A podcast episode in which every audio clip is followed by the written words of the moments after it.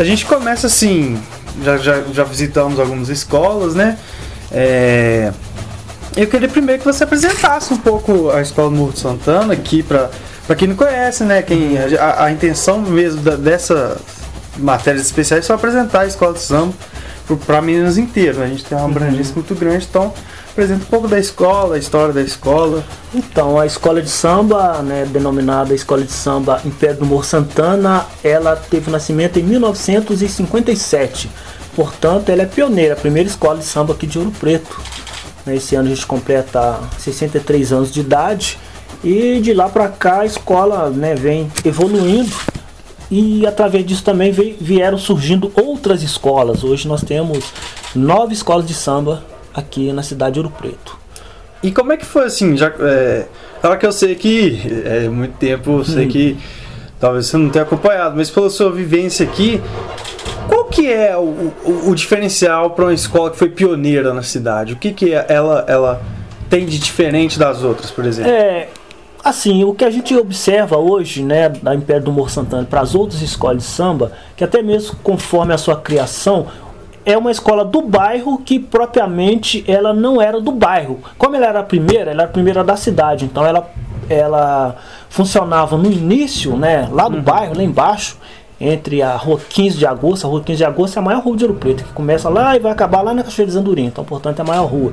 Então ela é uma escola que não era da comunidade, então assim, ela agregava todos os outros bairros de Ouro Preto.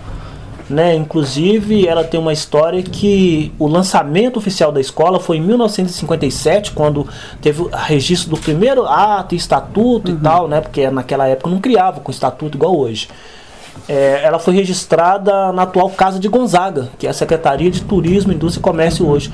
Por um cara, né, que na época ele já foi ex-prefeito de Ouro Preto e na época ele já foi secretário de Estado de Cultura, na época ele foi presidente de honra da Império do Humor, que é o Ângelo Oswaldo. Então por aí já dá pra ver que é, foi uma escola bem diferente. Uhum.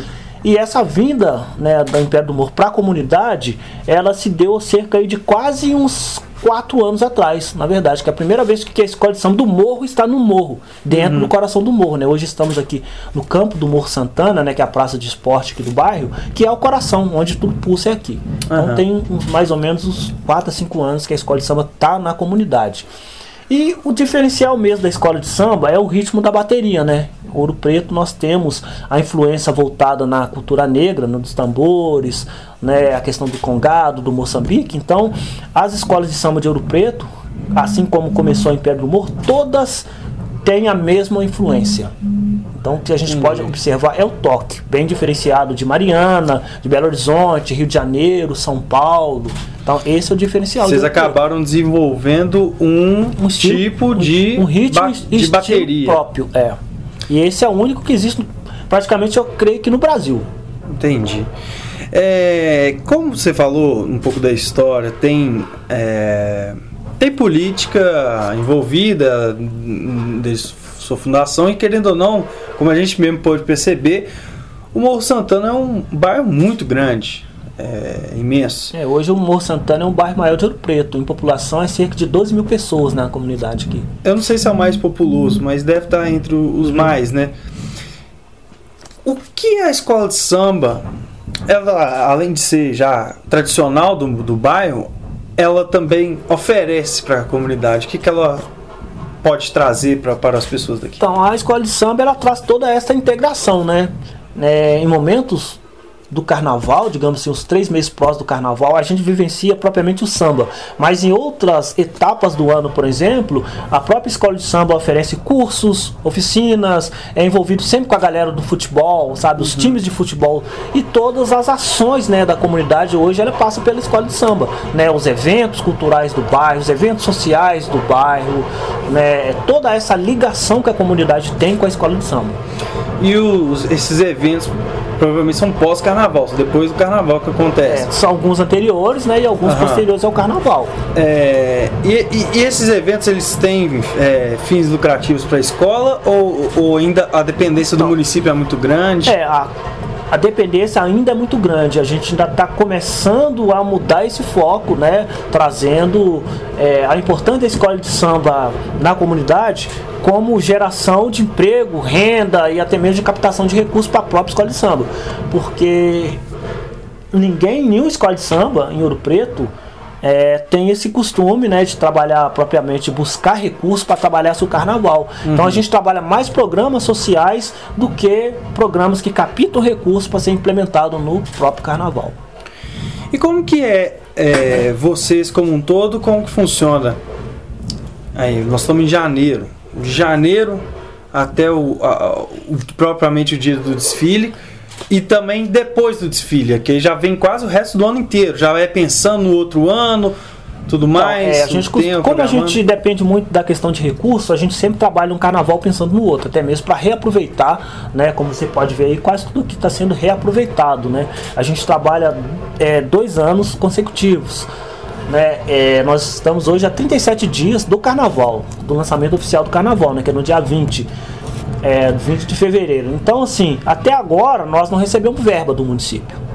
Então nem sinalizou assim, propriamente o dia da verba. Então a gente sobrevive é, buscando material alternativo, reciclando, né, buscando material reciclado, reciclando o que a gente tem transformando. Né, então a gente vive disso nesses dias de carnaval passa o carnaval, passa o desfile, nós juntamos todo o material, separamos para trabalhar o próximo tema do próximo ano. Hum. Aí a gente consegue trabalhar com tempo maior, com planejamento maior. E assim, agora mais técnico assim, eu, eu como é mais antigo, eu tô curioso para saber é, o número de, de, de, de, títulos, o número de participações em carnavais. É, a escola é, do Morro Santana, no Império do Morro Santana, ela foi uma, uma escola que a gente fosse dividir numa linha cronológica de tempo. Se a gente pega a primeira e a segunda parte, é a escola que mais tem título. Né? A Império do Morro Santana ela tem 18 títulos, sendo que seis foram consecutivos. Né? Mas isso numa época onde é, Ouro Preto tinha seis escolas de samba. Ah, sim. Né? Hoje nós temos nove escolas de samba. É, para você ter uma ideia mais ou menos, a última vez que a escola de samba Império do Santana ganhou um título foi no ano de 2000. Nós temos seja, 20 anos. Uhum. Seja, né? Inclusive a gente costuma até brincar, falar que esse é o ano do morro, 20 com 20, né? Ah, e o, o, no, esse sequência de seis seguidos, uhum. você sabe? A, a... Então, foi mais ou menos de no ano de 86, se eu não me engano, de 86 a 92. 92. É, porque muita coisa da escola veio se perdendo, né? Como é uma escola né, pioneira, mas nunca teve uma sede, nunca teve um terreno, inclusive uhum. esse espaço aqui é um espaço alugado, né? Então, assim, foi perdendo muita coisa, troféu, documento, sabe? Entendi. Até parte da história mesmo. É o que a gente está começando a recuperar agora, essa nova gestão, né? É, existe um número fixo de membros, além dos participantes do desfile, se alguns que ficam é, propriamente para a escola durante o ano todo, com essa.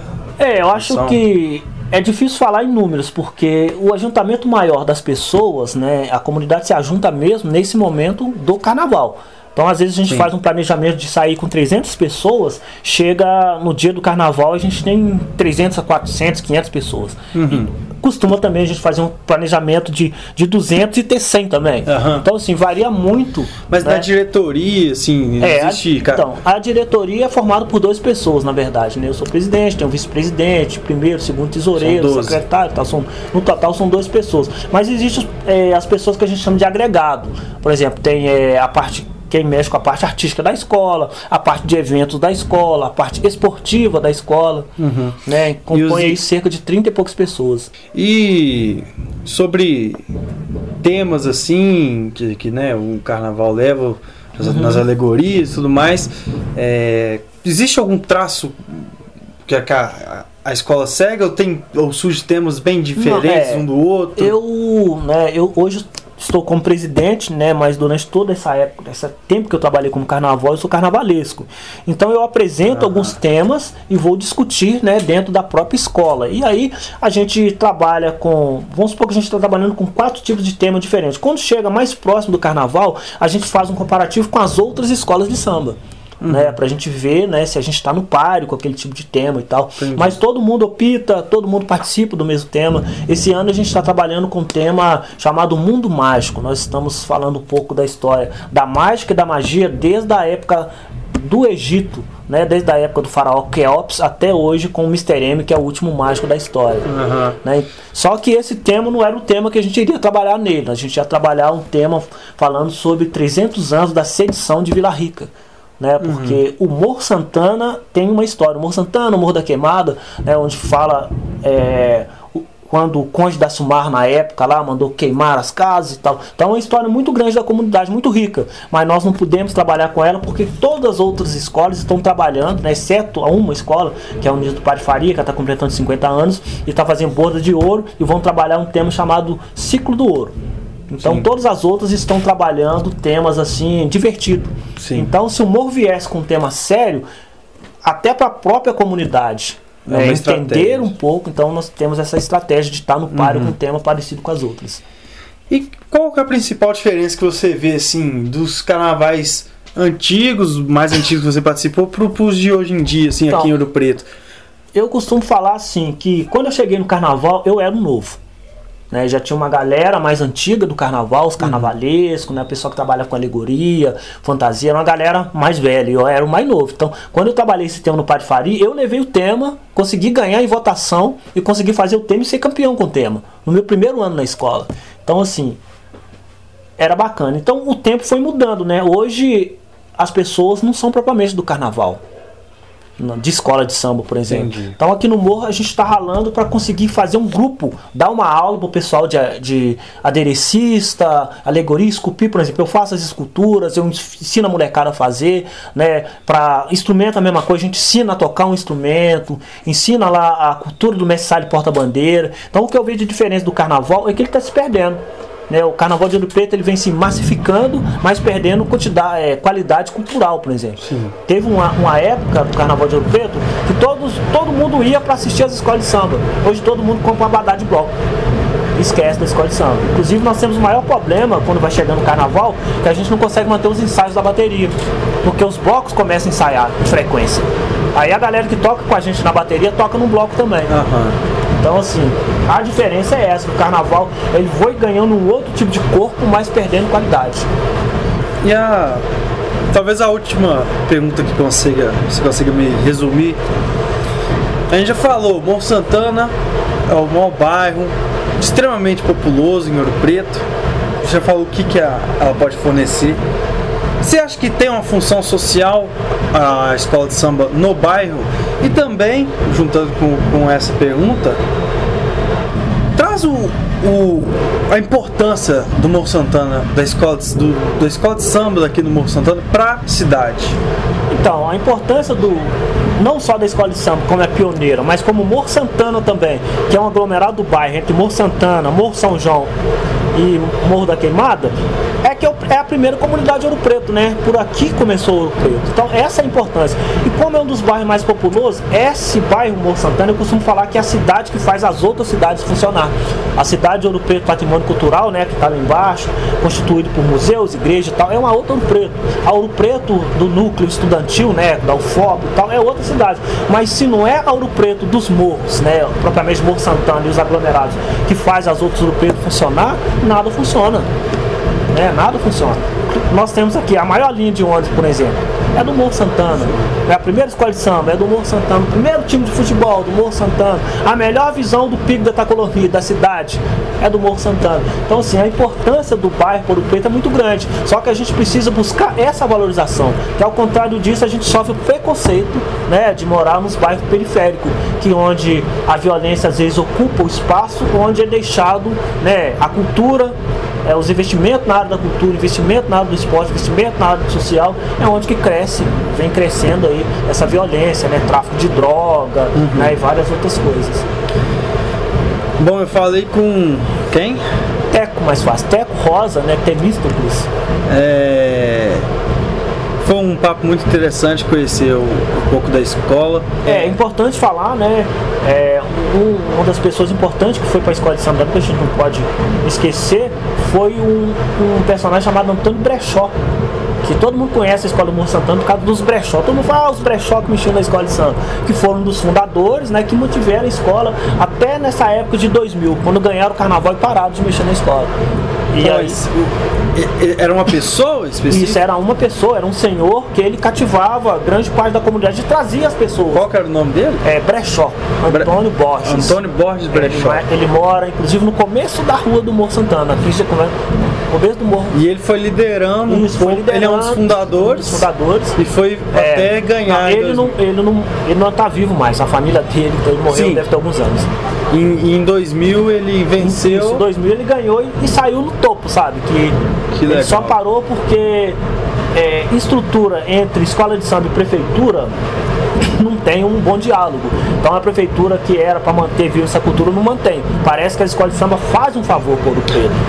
E aí ele começou a ver que não estava dando certo mais esse tipo de trabalho, cansou e parou, mas parou no auge onde a escola saiu campeã. É uma história muito bonita. Bom, eu adorei o papo, adorei conhecer. A gente vai ficando por aqui.